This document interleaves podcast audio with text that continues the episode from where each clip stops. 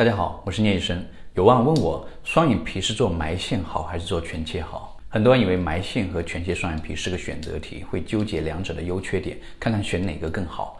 但其实这是个是非题，两种方式并不会有太多的交集，还真没什么机会并列起来二选一。埋线和全切各自有严格的适应症，需要根据你的眼睛条件来做决定，而不是你想选哪个都行。什么意思呢？当你的眼睛条件适合做埋线的时候，就没有必要做全切；而一旦你符合全切的标准，也就意味着不能够做埋线了。埋线双眼皮对眼部自身的条件要求很高，如果你年纪轻，眼皮薄。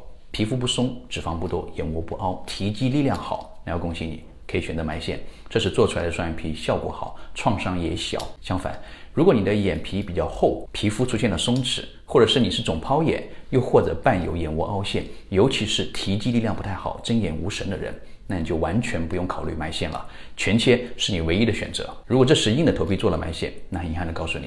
要么双眼皮难以成型，要么成型后形态不佳，或者原有瑕疵依然存在，要么就是后期很快松脱开，不得不面对更复杂的修复手术。